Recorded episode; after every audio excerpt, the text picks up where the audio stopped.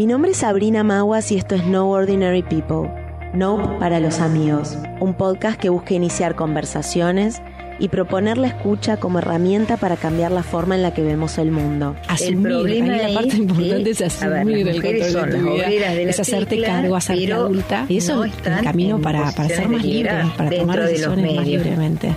Sí, a mí lo que me pasa es que en las carreras, en cualquier lugar eh, a mí me encanta cuando hay alguien que es mejor o que hay alguien que es fuerte, porque saca como lo mejor de, mí. Que haya un cambio, obviamente. Sí, que no, después conviene mostrar que el feminismo es una banda de desacatadas en tetas que pide la muerte del macho de no olvidarnos de lo que fuimos y que nos fortaleció y nos hizo crecer. Y tampoco olvidarnos de que queremos seguir creciendo. Estoy inmensamente agradecida por esta quinta temporada y la posibilidad de seguir entrevistando a estas mentes brillantes y compartiendo sus experiencias con ustedes. Este episodio cuenta con el apoyo de Blue Ship. Si quieres conocer más, seguile en Instagram como arroba blueshipba.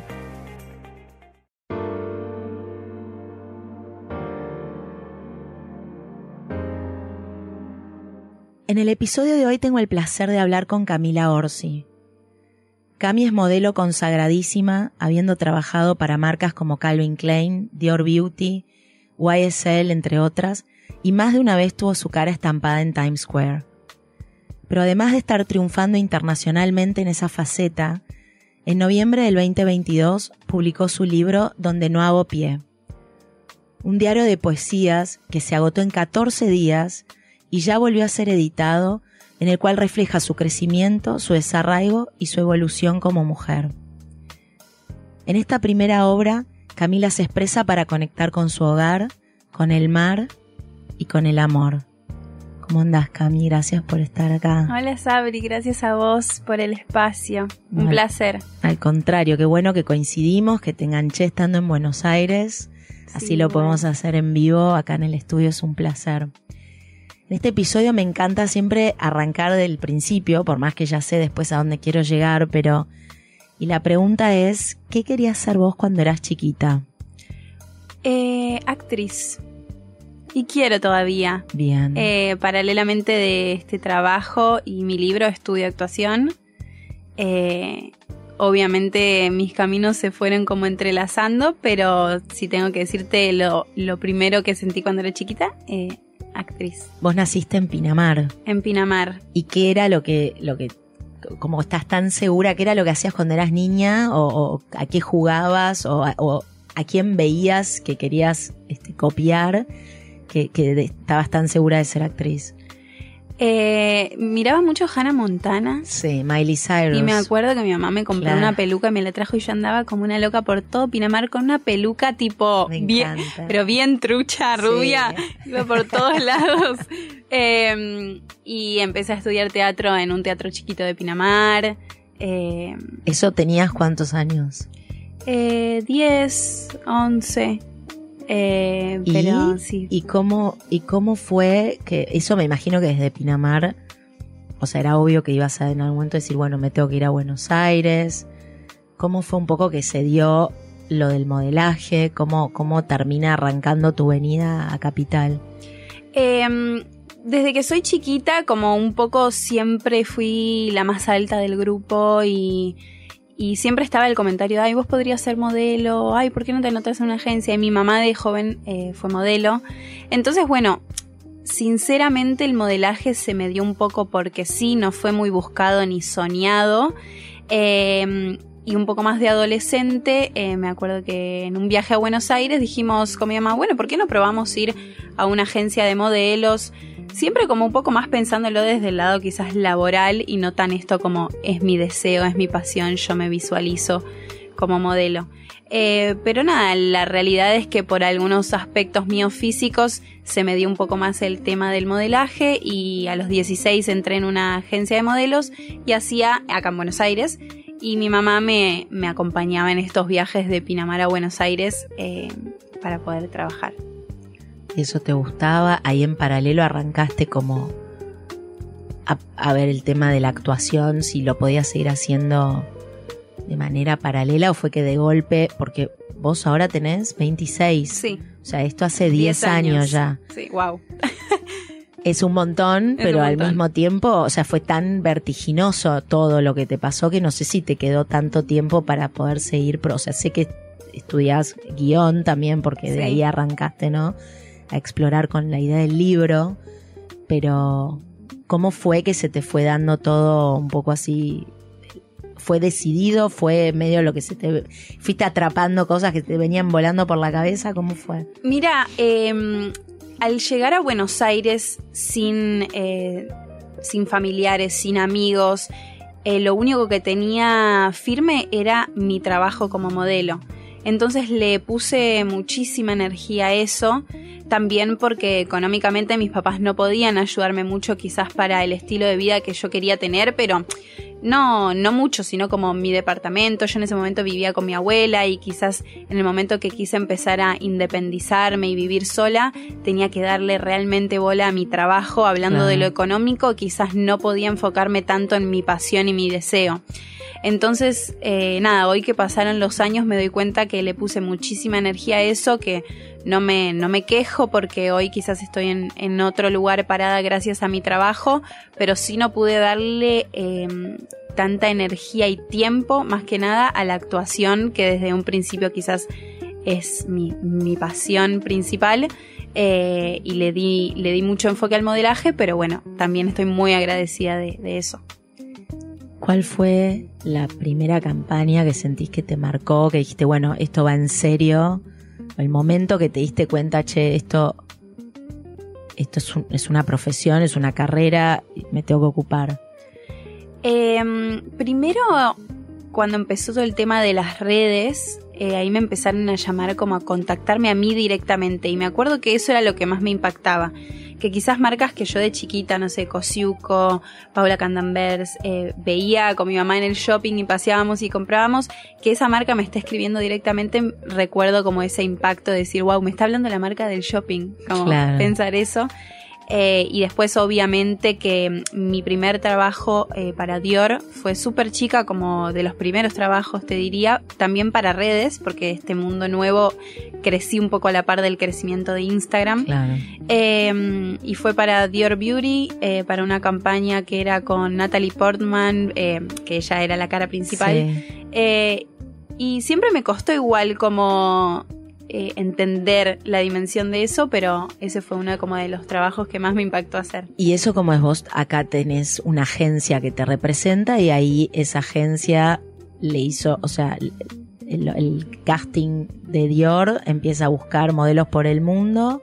En mi caso no. En mi caso yo de chica tenía una agencia, te digo a los 16, 17, 18 y cuando empiezo a crecer a la par que crece Instagram, porque yo me hice Instagram, te digo, para seguir a Miley Cyrus, tenía ese temita desde chiquita, eh, un poco empecé a subir mis looks y mis, cafecitos en Buenos Aires, todo sin saber, o sea, hace Sí, súper Siete años Instagram no, realmente no era así de masivo y no tenía este lado laboral. Eh, pero bueno, las marcas a la par empezaron a crecer y yo veía que me escribían más a mí directamente que lo que me pasaba a mi agencia.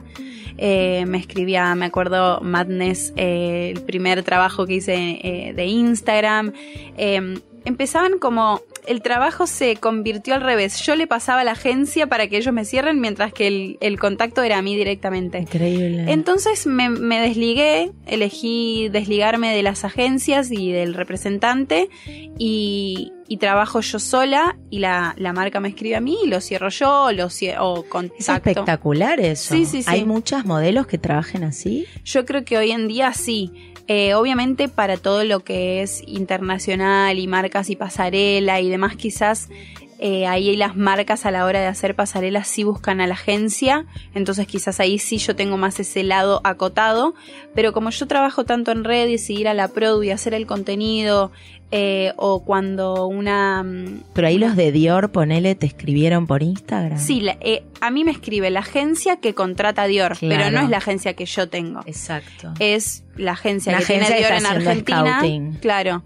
y me dice, tenemos esta acción, nos gustaría tu perfil va acorde, bla, bla, bla. Perfecto. Em, lo que me gusta de, Instagram es que no hay mucho casting. Es un poco de mi parte de, ser fiaca de ir a casting. Pero en el sentido de que ya tu carta de presentación la tenés ahí, vos subís el contenido que a vos te gusta, es lo que vos eh, claro, si te, llamaron es porque medio ya es porque lo que hago les interesa. Eh, entonces, sí, hasta hoy en día eh, sigo trabajando yo sola, como que me contacten a mí directamente, o la marca o la agencia que trabaja para esa marca.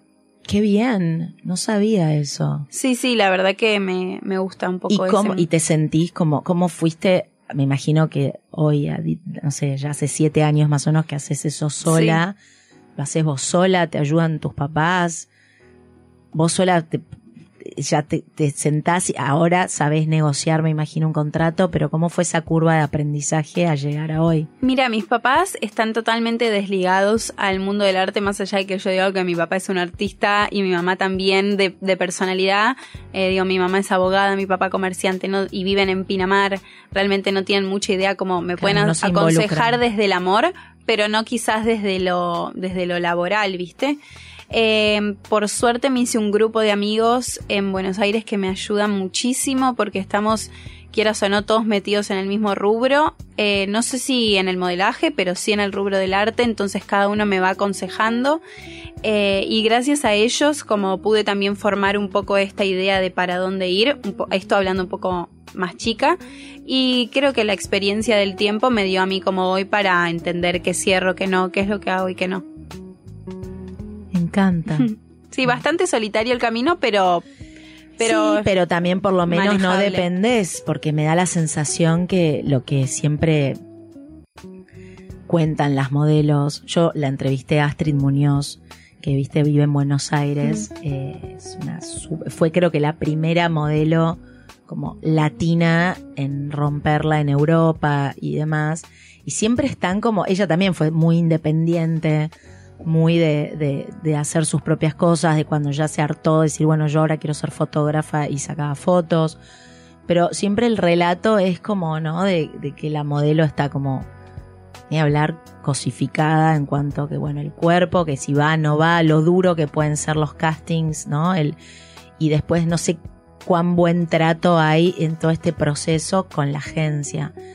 Entonces me parece como muy valioso también que vos puedas transmitir que se puede a seguir una carrera como esta preservándose y respetando y haciéndose como valer y respetar y como decís vos, bueno, fiaca de los castings, no sé, también es como de repente replantear la manera en la que se vienen haciendo las cosas como en, en, tantas, en tantos otros rubros, ¿no? 100%. Eh, de hecho, a mí este mundo de las redes que a veces me cuesta, pero lo que más me gusta es que mm, yo me muestro en mis redes de la manera que realmente soy y en la agencia me sentía un poco más un catálogo, ¿viste? Necesitamos una persona con este tipo de eh, pelo, esta altura, esta delgadez o este cuerpo. En Instagram yo trabajo 100% ahí. Esta soy yo. ¿Me querés o no me querés? No voy a hacer lo que vos necesites. Vos me llamás porque lo que yo soy te sirve. Perfecto, entonces voy. Entonces yo no, no me siento como atada a tener que hacer una cosa para conseguir lo otro.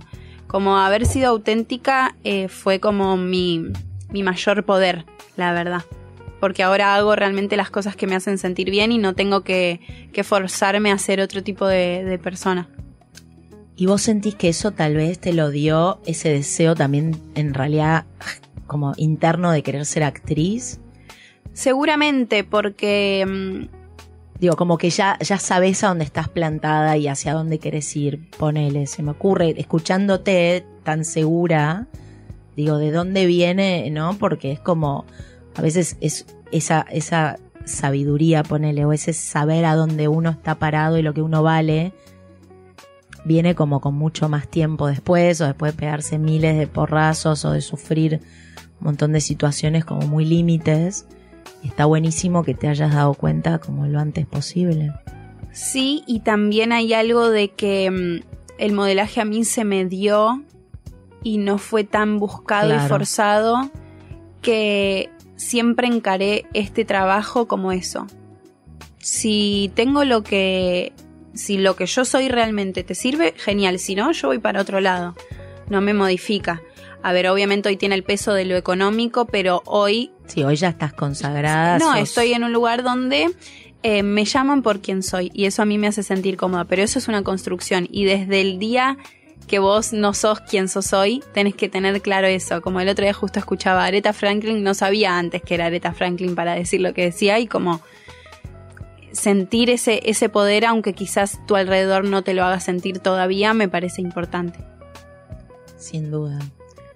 ¿Vos sentís que hubo, hubieron experiencias, digamos, al principio de tu carrera que fueron las que te avivaron tan rápido, ponele de que era mejor estar sola o de que esto, de que mira, yo soy esto, si te sirve bien, si no, no. Pasaron, o sea, tuviste que enfrentarte como situaciones traumáticas o no, o ni. Sí, para mí siempre como eh, el resultado bueno viene del caos, ¿viste? Al menos por mi experiencia personal. Eh, creo que se lo acredito un poco a este camino solitario. Yo llegué a Buenos Aires, realmente no conocía a nadie y como te digo, mis papás no tenían ni idea del rubro, me ayudaban desde el amor y desde el miedo un poco también. Eh, pero fue como en la soledad tener que sobrevivir ante mi soledad y ante también este tema económico de no tener ayuda económica y a ver cómo resuelvo. Eh, y creo que gracias a que mi mamá quizás podía, pero dijo, gánatelo sola, gracias a eso creo que, que hoy tengo esta certeza de que puedo con eso. Y saber que lo que tengo es por mí sola, creo que me da esta fortaleza de decir, bueno, si acá no puedo, yo sé que de otra manera lo voy a resolver. Entonces, nada, creo que la soledad fue como algo que me costó, pero que hoy, hoy nada, me da, me da esto. Y estos amigos que decís, esta red de contención que tenés en, Buenos Aires, la fuiste armando desde que llegaste, no conocías a nadie literal. No conocía a nadie, absolutamente, solo tenía una amiga que vivía en San Isidro y, yo vivía acá. Con tu abuela. Y yo me fui a vivir con mi abuela que vive en colegiales y los fines de semana le digo, amiga, yo ya sé que vives en San Isidro, pero necesito salir, conocer gente. Listo, amiga, vamos a salir, te pongo en contacto con todos mis amigos. y ahí fue un poco que ella eh, era actriz, bueno, es actriz, y me, me abrió como su mundo de amigos que voy a estar por siempre eternamente agradecida. Y también después me hice amigos pero realmente en el trabajo, o sea, mi mejor amiga es fotógrafa, eh, maquilladora, mi mejor amigo es productor, como por eso digo, más allá de que cada uno tiene su rubro, estamos todos en un, en un círculo de entendimiento. Qué bien. ¿Y cómo fue que conectaste con el tema del libro? ¿Cómo fue que de repente empezaste a escribir y no solo escribiste, sino que son poesías y que además las publicaste y ya volviste a publicar? Contame un poco ese proceso. Ese proceso también fue por eh, necesitar esta conexión conmigo misma cuando mi trabajo, porque la realidad es que nuestro trabajo nos, ocupa mucho tiempo de nuestra vida, nuestro día, nuestra energía. Y mi trabajo es el modelaje, 100%. Entonces, eh, estar ocho horas, nueve horas posando con una ropa, estando bien, estando eh, quieta, presente en una postura, me alejaba mucho de mí. Eh, entonces yo necesitaba algo que me vuelva a conectar, obviamente como mis clases de teatro, pero necesitaba algo que sea como mi rutina, que esté que esté al igual que mi trabajo, ¿viste? Obviamente, no sé si esa cantidad de horas, pero que esté presente. Entonces yo siempre escribí y dije, ¿por qué no realmente proponerme esto como, como algo más? Eh, y bueno, resumiendo un poco el proceso, me, me, animé, obviamente en pandemia, desde el caos, a empezar a escribir, a que esta escritura tenga forma de poesía, porque yo nunca había escrito como en forma de poesía, simplemente era como machetes y vómitos de sentimiento en una hoja. O sea, vos tenías como una especie de diario que ibas tirando lo que te lo que pensabas sí, hasta ese momento y ahora fue como ponerle una forma. Sí, ponerle una forma. El día que me cayó que la idea de que tenía esta forma, tenía esta forma de libro y tenía forma de libro poético, se me esclareció el camino. Sentí como que todo el caos empezó a desaparecer y que y por eso siempre digo que fue mi salvador, porque en un momento como bastante oscuro de la pandemia y de soledad, ese día que me cayó la idea, boom, se me abrió como el camino blanco. y, y, nada, ahí no hubo, no, hubo, fin, no hubo vuelta atrás. Em, y a partir de ahí empezó a nacer el libro.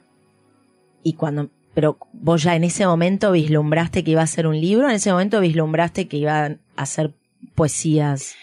El libro empezó mucho antes de que yo lo sepa porque eh, yo estaba escribiendo pero no como cosa rutinaria, una película donde la actriz era poeta. Un guion. Un guion. Para una peli. Para una película donde la actriz era poeta. Y yo me ah. estaba dando cuenta que el libro de esa, de esa actriz era el mío. Eh, ah. Pero era el miedo de sacarlo yo. Por eso la ponía la actriz delante. ¿Eso era eh, para un ejercicio, una clase o era, yo, estaba, yo estaba estudiando escritura eh, y guion, entonces empecé a escribir la película y empecé a escribir una película donde ella era poeta, donde ella escribía, tenía estos pensamientos que en realidad son míos. y creo que era por el miedo de escribir un libro que sea mío realmente, la ponía atrás de una actriz que se llamaba Isabela. Entonces dije, no, pará, ya fue el miedo, estamos en pandemia, mira lo que es esto, el mundo nunca se sabe qué te va a hacer, ya está, no es momento de ponerse atrás. y dije, listo, ya está, que sea lo que tiene que ser. Y dejé atrás la película y, y lo saqué yo. y te diste cuenta que el core en realidad eran las poesías de esta escritora. Sí, es que, era lo único que me gustaba escribir de esa de esa película, como lo único que realmente lo que estaba alrededor era la excusa para poder llegar a eso. 100%. Interesante. Y ahí inmediatamente, ¿qué pensaste? ¿Lo ibas a llevar a una editorial? ¿Lo ibas a publicar vos sola? un camino muy mm, muy incierto porque no conocía y no conozco nadie, ningún amigo que haya sacado un libro, entonces fue eh, descubrir a la par de que iba escribiendo. Sabía igual en ese momento que lo primero era ponerse a escribir y que lo de las editoriales y editarlo iba a venir después, entonces quise ir un poco paso a paso. Obviamente que llegando al final del camino uno se pone súper ansiosa. Eh, pero, pero primero escribí, después entendí de qué manera era la mejor, consultando, consultando a mi profesor de escritura, que él fue como clave para mí, que es el que escribe el prólogo en mi libro. Em, y bueno, él me ayudó a entender de qué manera sacarlo y de qué manera pude sacarlo también, porque quizás mi idea era una y después terminó siendo otra y tuve que volver a enamorarme de otra idea. Em, ¿Cómo es eso? Yo mi idea era, mi libro va a estar en todas las librerías del país, apenas yo lo saco, una editorial grande me va a firmar, o sea, mi idea esa, ¿por qué? No sé. Bueno, pues yo agarrada en las películas, eso siempre. Eh, cuestión, eh, las editoriales era como, no tenemos lugar, no hay lugar para la poesía, esa frase tatuada acá, no hay lugar para la poesía, hoy lo que va son los libros de autoayuda o novelas, podemos verlo para el 2025, yo tengo el libro terminado, tiene que salir mañana. Entonces mi profesor, este Ángel que tengo, me dijo, bueno, sacalo sola. Y yo, ¿cómo sola? Eh, llama a una editorial independiente, invertí tu plata que tenés ahorrada, no te vayas a ese viaje que te lo vas a gastar, gastátelo en tu proyecto y sacar el libro vos. ¿Y cómo lo vendo? Y hacete una página. Y yo, toda una nube de cómo hago esto, pero cómo voy a vender un producto yo y cómo... Em, y llamo a un amigo y le digo, a mí escucha, la gente compra cosas por internet. Dice, todo el mundo compra cosas por internet. ah, como bien old school yo, ¿viste? De ir a la librería y como de, otra manera no se va a vender. Em, y como realmente yo tenía el libro terminado, tenía este deseo de que salga, dije, ya está, de nuevo, ya está, que sea lo que tiene que ser. Invertí, imprimí mis libros, me tocaron la puerta y me dejaron los libros en mi casa, se te cargo. Esa es la manera de sacar salir a vender, a promocionar yo eh, empecé a promocionar mi libro mucho antes de que salga. Eso te iba a preguntar, ¿armaste como una estrategia de comunicación? Armé una estrategia de comunicación sin saberlo, sin tener idea del marketing, de la estrategia. Fue como, bueno, yo comparto que estoy escribiendo, yo comparto que esto es lo que me gusta. Y también eh, la devolución de la gente, de que le guste lo que escribo, no te voy a ser sincera, me motivó muchísimo a seguir escribiendo y a sacarlo. Eh, así que estoy súper agradecida con eso. Y mm, a la hora de sacarlo, creo que por haber hecho todo ese background es que en 15 días desapareció de mis manos. ¿Cuántas copias habías hecho? 2000. Sí. Qué genia. ¿Y cómo supiste? ¿Eso era lo mínimo que se puede hacer? ¿Era un punto intermedio? ¿Qué, ¿Quién te aconsejó? Mira, me habían aconsejado hacer mucho menos porque no había lugar para la poesía, porque la gente no lee poesía. Eh, hoy lo que va es el poder de la hora y todo eso que me imagino en pandemia lo necesitábamos. Em, pero yo dije, bueno, me mando a hacer esto que que igual de nuevo, en mi cabeza, ¿cuánto era? 10.000. Una siempre tirando para sí, bueno, está em, bien. Siempre te arrasa. Claro, yo, yo 10.000 de una, te digo yo, JK Rowling. Bueno, em, igual sola, porque después, viste, tipo, la primera en tener miedo, pero... Y sí, pero te animaste, escúchame, te recontratiraste a la pileta, porque además un universo que... que, tan, la poesía no es lo tal cual, es como muy específica, ¿no? No todo el mundo lee poesía. Sin embargo, me parece que tu poesía también tiene esta cosa de, de ser así como vos, como fresca, como joven, ¿no? O sea, justamente no está asociado quizás a todo lo que la poesía en general viene como cargada de. Hay mucha, hay mucha poesía extremadamente metafórica que quizás nos cuesta o. Como más densa. Sí, eh, más pesada, que a algunos les puede fascinar y otros les, les puede resultar como más duro leerlo y no tan ágil y tenerlo en la cartera y subir eh, una foto y compartirla con tu amiga. Eh, yo creo que intenté encontrar en mi libro un balance entre eso, porque a mí me encanta la metáfora, pero también me gusta que sea accesible la lectura para los que leen un montón o para los que no están muy acostumbrados a leer. Entonces, bueno, quise encontrar ese balance y bueno, lo lancé nomás. o sea que venías anticipando por Instagram. ¿Tus redes son Instagram o, te manejas con algo más? ¿Tenés TikTok Tengo o algo TikTok, pero hace dos meses porque tengo que tenerlo, pero soy malísima haciendo videos y este fue mi día, soy malísima, pero bueno, me estoy intentando ayornar porque la realidad es algo que se mueve muy rápido y nada, va a ser necesario también para mi trabajo. Bien, pero para el libro básicamente fuiste como dando el hint de que estabas escribiendo y, eso generó, ¿no? Como, una, espera, una expectativa. Una expectativa y la gente ya sabía. Entonces no es que yo saqué el libro y a partir de ahí tuve que empezar a contar. A contar. A ver, también era muy raro que de golpe una modelo saque un libro de poesía. Sí, eso te iba a preguntar. Era, a ver, es un rubro que está alejado quizás del modelaje y que uno tiene en la cabeza que el modelaje es súper frívolo, entonces que alguien de ese mundo saque un libro de poesía mm, no me conectaba mucho. Entonces yo tuve que empezar a hacer como, más allá de que esta es mi personalidad, la gente no lo sabía.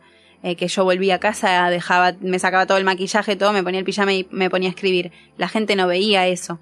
Entonces de a poco empezar a comunicarle y hacerle llegar a la gente como, para yo también tengo este lado. No es tan raro que una modelo claro. escriba este tipo de cosas. Pero mm, sí, fue como una preparación a la gente que me, que me seguía para que no les tome de sorpresa. Y bueno, eso resultó, obviamente, a la hora de las ventas y solo se vende a través. Yo me compré tu libro, te lo dije ya. Gracias. Eh, no, me parece además que lo que tal vez sin duda ganaste al hacerlo vos sola, que pudiste elegir eh, todo, ¿no? Como la, estética, el título, me imagino. Eso es súper importante, eh, al menos para mí. De, de hecho, explícame el título.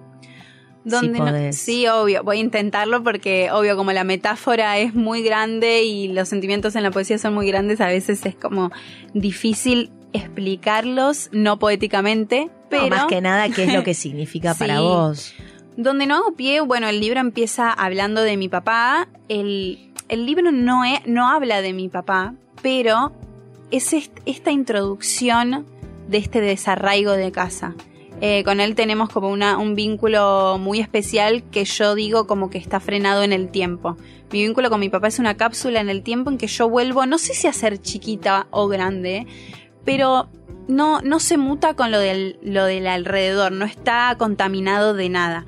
Em, quizás me emociona porque cuando hablo de él yo me emociono. Muy bien. Em, Y bueno, había una, una acción en particular que era cuando él se tomaba franco, venía a la playa y yo no veía la hora de ir a lo hondo en el mar, como soy de Pinamar, con, eh, él. con él ir a donde no hago pie.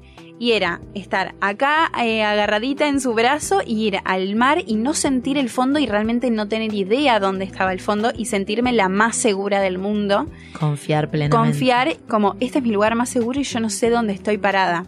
Entonces, donde no hago pie es irme de casa y para mí ir a un lugar que no conozco, una ciudad grande, con gente que no conozco, hacer amigos, un trabajo, eh, que me sucedan cosas, es ir a donde no hago pie y no tener nadie más que me sostenga. Entonces este libro es como mi sostén ahí, en ese lugar donde, donde realmente era todo tan incierto.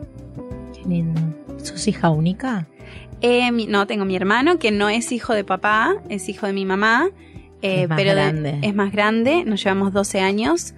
Eh, entonces sí, soy... A ver, mi papá es el papá de los dos, pero... Eh, de tu mamá y de tu papá sos hija única, pero tenés un hermano que además te lleva muchos años. Muchos años. Aunque fuese de misma mamá y mismo papá, la verdad es que es como casi que es un adulto que de golpe uno conoce cuando nace. Sí, sí, sí. De hecho, cuando era chica era como éramos más lejanos, pero porque era un vínculo más de que él me ponía los límites y todo. Y ahora nos morimos de risa porque, bueno, somos más grandes los dos. Él vive en Pinamar también. él vive en Pinamar también.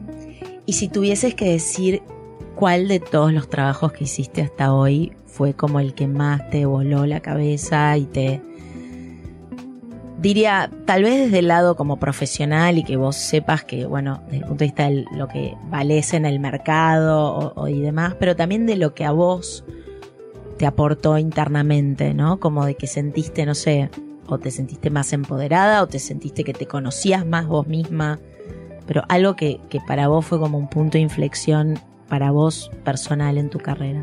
Yo creo que eh, a nivel modelaje eh, tengo dos. A nivel modelaje eh, fue la campaña de Calvin Klein y a nivel, o sea, carrera y personal el libro porque lo necesitaba.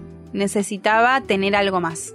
Eh, a mí el modelaje no me llenaba, no me cubría como mis expectativas personales. El libro es como, para no soy solo una cara, no soy solo un físico, tengo esto también. Yo realmente lo necesitaba.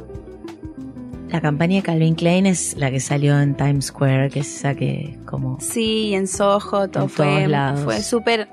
A ver, me encanta y tuve trabajos acá en Argentina con marcas nacionales espectaculares, pero obviamente que para alguien de Pinamar irse a Buenos Aires, irse a Nueva York. persona en el mundo, estar con tu cara estampada en, las esquinas. Fue un viaje súper especial porque eh, pasó eso sin que yo suceda que iba a pasar. Yo viajé sin saber que iba a estar yo en la campaña. Me eligieron unos días antes. Ah. Yo viajé con Calvin Klein desde Argentina para un lanzamiento que se hizo en Fashion Week en Nueva York, que iba un representante de cada país. Yo fui para Argentina y fue un viaje con Calvin Klein de cinco días, en el que en un día de esos se hicieron unas fotos, pero atrás mío había 500 personas más de cada país. Claro. Eh, y firmabas un contrato donde decía quizás tu foto se usa para la gráfica. Yo la firmé Cedías tu imagen. Cedía mi imagen dentro de todo el contrato que ya habíamos hecho.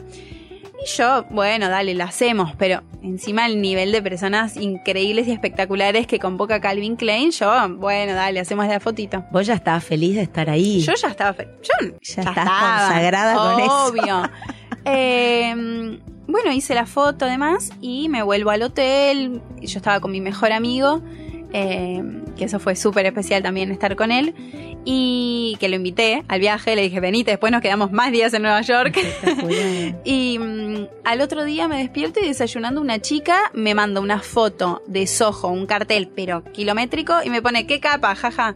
Me muero. yo, What? Photoshop, dije. Claro. ¿Cómo puede ser? Amigo, no puede ser. Agarra el café, vámonos a ver este cartel. ¿Cómo no me van a avisar? Y quedaba a tres cuadras este, este cartel en particular en Soho, que es eh, exclusivo de Calvin Klein. Cuando di la vuelta y vi el cartel, no. Dije, sentémonos acá una hora con el café, yo, que sea. para entender que estoy ahí. Qué increíble. Sí, sí, sí, fue eh, más allá de quizás lo superficial que pueda sonar o alguien pueda decir, ay, bueno, eh, no sé, narcisista verse en un cartel, fue realmente como el resultado de mucho trabajo. Se me venían. Sin duda. Se me venían los flashbacks de yo tomándome el colectivo hasta Saavedra para hacer el test de esto y volver y con todas las, las bolsas llenas de ropa para hacer el. Se me vino todo eso de golpe a la cabeza de decir, ¡pum! Ahí está. Valió la pena.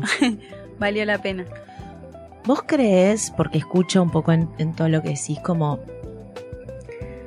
esta cosa, el peso de de lo superficial o de lo frívolo que puede ser, parecer el, modelaje.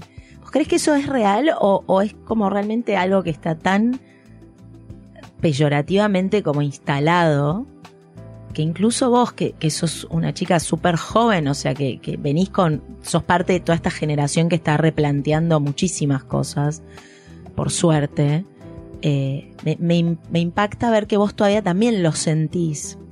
Entonces, obvio que creo que, eh, que sin duda que sos una persona súper talentosa, más allá de linda o más allá de que tengas el físico apropiado para poder modelar, eh, tenés que estar súper orgullosa de eso, porque es espectacular eh, todo, es como vos decís, vos le pusiste tanto amor y convicción y, y, y, cabeza, ¿no? Y, y, esto que decís vos, ir y venir y el esfuerzo y estar sola, qué sé yo, a todo, a escribir el libro, a que te saquen fotos estando pareciendo linda, re linda, sexy, más sexy, lo que sea, digo, es tenés que estar recontra orgullosa, te lo digo como no sé si podría ser tu mamá, casi que seguro, de una de mujer a mujer, una hermana mayor, muy mayor. Em, me parece que es admirable tu todo tu, tu capacidad, tu entereza, lo que vos decís que además te, te, te organizás sola, te sos tu propia representante. Creo que sos justamente la representante de las nuevas modelos, o deberían ser así, porque es eso, el modelo que quiere decir, como algo que uno mira y quiere imitar, mm. ¿no? Y es algo súper valioso. Uno cuando copia es porque admira, es porque piensa que está bueno, es verdad que hay mucha cosa que siempre estuvo rodeando esas profesiones que no estuvieron buenas. Y estoy segura que vos las sabés haber enfrentado también. Pero por todo lo que me estás contando, me parece que justamente estás escribiendo una historia distinta. Sí, la verdad te súper, súper agradezco todo lo que, lo que me decís, me emociona un poco ya sensiblona. Eh, porque sí, quizás eh, es un trabajo que está también muy golpeado en el sentido esto de la superficialidad por el, por el resto que dicen como eh, siempre los mismos cuerpos, siempre frívolo, nunca incluyen y todo. Eh, cosa que comparto, pero como me, me, pega a mí directamente porque es mi trabajo y sí tengo ese cuerpo que aceptan y sí bueno, pero no es tu culpa, es no, un tema genético, claramente vos naciste alta, huesuda, ni idea, es como, bueno. 100%, eh, pero es por eso que quizás a veces me siento como pidiendo disculpas porque quizás el otro se pueda sentir incómodo, pero es verdad que es una realidad mía, solo que a veces es difícil entender que es realmente mi realidad, esta delgadez es mi realidad, este es mi trabajo porque se me dio y lo trabajo y, todos los días me levanto como es mi rutina real. Sí. Y sí, eh, te súper agradezco por tus palabras porque a veces quizás me, me nublo y, siento que, tengo que esconderme un poco para que, el otro no se... Claro, pedir disculpas mm. por todo lo que venís haciendo y me parece que es al revés. Es admirable, creo que sos eh, inspiración para todos los chicos y chicas que quieran de repente y, que, que tengan la posibilidad de entrar en ese mundo y que les vaya bien, porque vos también podrías haber venido, haber probado y que no te llame nadie, o decir no quiero tener representante y que nadie te contacte por Instagram. Claramente que tenés talento. Sí, obvio, hay movimiento. Y, sí, y eso es, es admirable y te felicito y quería que me dijeras cómo pensás, cómo te ves de acá, no sé, justo estaba diciendo antes que el, largo plazo parece ya un concepto que medio no existe más. Creo que ahora, es muy difícil verlo. el largo plazo ahora es mediano plazo, ponele. Pero qué sé yo, ¿a dónde te querés ver en unos años? ¿Hacia dónde estás construyendo para, para llegar a dónde, a dónde te daría placer llegar?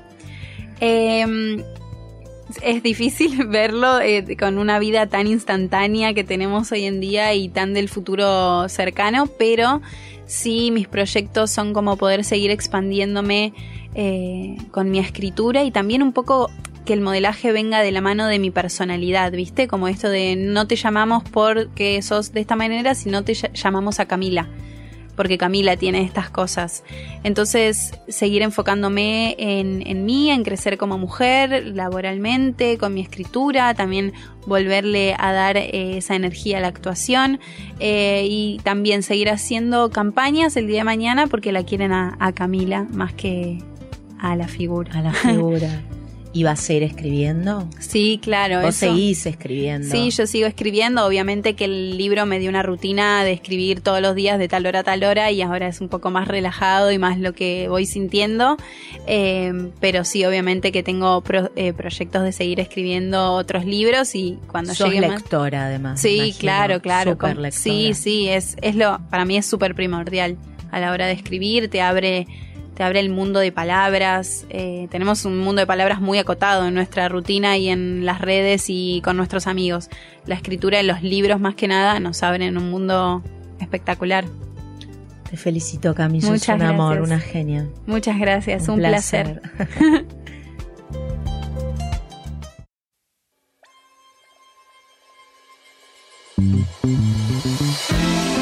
Si te gustó el episodio de hoy, por favor suscríbete en Apple Podcast o Spotify o en donde sea que escuches tus podcasts. No te olvides de calificarnos y, por qué no, hacer un review. Soy Sabrina Maguas y estuviste escuchando No Ordinary People.